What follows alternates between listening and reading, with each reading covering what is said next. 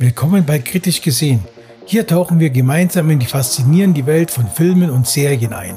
Ich bin Thorsten und als ein Gastgeber führe ich dich durch spannende Entdeckungen und humorvolle Analysen.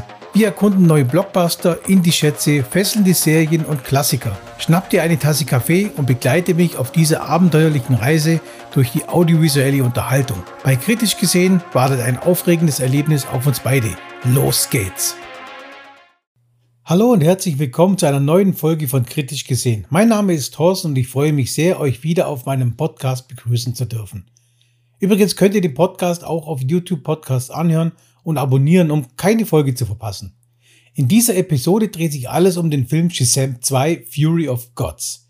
Wir werden gemeinsam einen kritischen Blick auf die Vorzeichen des beliebten Superheldenfilms werfen, diskutieren, wie sich der Film im Vergleich zu dem ersten Teil schlägt und natürlich auch die humorvollen und emotionalen Aspekte eingehen. Also lass uns direkt loslegen und sehen, ob der Blitz auch im zweiten Teil wieder einschlägt. Im April 2019 überraschte uns Shazam als eine erfrischende Alternative inmitten einer gefühlten Unendlichkeit von düsteren, brutalen und oder CGI-lastigen Superheldenfilmen. Regisseur David S. Sandberg, bekannt auch von äh, Lights Out, präsentierte ein angenehm bodenständiges, ebenso berührendes wie humorvolles Abenteuer, das in vielerlei Hinsicht mehr an die 80er Jahre Klassiker wie zum Beispiel die Goonies oder Zurück in die Zukunft erinnerte, als an die vielen anderen aktuellen Blockbuster von Marvel und DC. Aber während Sandberg und sein Team ursprünglich noch dem Superhelden-Wettrüsten widerstanden, scheinen sie bei Shazam Fury of Gods nun doch in die berüchtigte Sequelfalle getappt zu sein. Der zweite Teil ist größer, lauter, actionreicher und bietet wesentlich mehr CGI-Spektakel. Dabei gerät leider genau jener emotionale Kern der Geschichte in den Hintergrund, der Shazam noch so wohltuend von den Superhelden-Konkurrenzen abhob. Es scheint, als schlägt der Blitz tatsächlich nicht zweimal an derselben Stelle ein. Seit den Ereignissen von Shazam sind einige Jahre vergangen.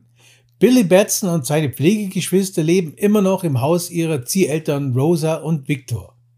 Dank ihrer Kräfte schreiten sie gemeinsam als erwachsenes Superheldenteam zur Tat, wann immer die Menschen in ihrer Heimat Philadelphia in Not geraten. Doch so richtig harmonisch geht es in der Chat Family nicht mehr zu, weil sich Billy zunehmend als Kontrollfreak herausstellt und damit seine Geschwister vergrault. Da tauchen plötzlich Hespera und Calypso auf der Bildfläche auf. Die mächtigen Göttinnen und Töchter des Atlas haben den Stab des Zauberers, der Billy einst seine Kräfte verlieh, in die Finger bekommen. Nun drohen sie mit der daraus resultierenden Macht, die Erde zu vernichten. Währenddessen lernt Billys Ziehbruder Freddy in der Schule die neue Schülerin Anne kennen, die unerwartet großes Interesse an ihm zeigt. In Shazam verwendet der Regisseur David S. Sandberg zunächst viel Zeit darauf, die einzelnen Mitglieder der Familie Vasquez vorzustellen. Dabei räumte er Billy und seiner tragischen Familiengeschichte, er wurde von seinen Eltern zurückgelassen, den nötigen Raum ein. Damit sorgte er nicht nur für ehrliche Emotionen und eine äußerst charmante Figurendynamik, sondern schuf zugleich auch ein äußerst stabiles Fundament für die später folgende Superhelden-Action. Eine ähnliche Grundlage fehlt in der Fortsetzung leider nun fast völlig. Eine kurze Einführung oder eher Wiedereinführung der Figuren in ihren eigenen vier Wänden muss als Vorbereitung reichen. Dass sich Billy so sehr an seine Pflegefamilie klammert, dass es seine Beziehung zu Freddy und Co. zu zerstören droht, ist eigentlich ein wichtiger Standbein der Geschichte. Doch das wird zu Beginn kurz angerissen und dann erst am Schluss wieder hervorgekramt. Damit verzichtet Sandberg in der Fortsetzung auf sein größtes Fund. Für den einzigen Kern der Geschichte haben Sandberg und seine Drehbuchautoren sogar nur noch im Vorbeigehen Zeit. Und das buchstäblich. Billy will zu seiner Pflegevermutter Rosa nicht Mom sagen, im Gegensatz zu seinen Geschwistern. Der damit angedeutete Konflikt wird aber zugunsten einer Action-Szene direkt wieder ausgeblendet. Also werden Billy und Co. direkt in das erste von noch vielen folgenden CGI-Gewittern mit nicht durchweg gelungenen Effekten geschickt. Sie müssen zahlreiche Menschen von einer einstürzenden Hängebrücke retten und erweisen sich dabei nicht unbedingt als ein eingespieltes Team. Die Action-Szenen haben so eine gewisse Beliebigkeit, weil das angesprochene emotionale Fundament dahinter diesmal fehlt. So richtig will der Funky nicht überspringen, zu egal ist einem das Schicksal vieler Figuren. Was bei Shazam Fury of Gods trotzdem rausreißt, ist der Spaß in der Shazamily. Die Dynamik zwischen den Pflegekids untereinander sowie auch ihre super alter Egos sind ein weiteres Mal hervorragend.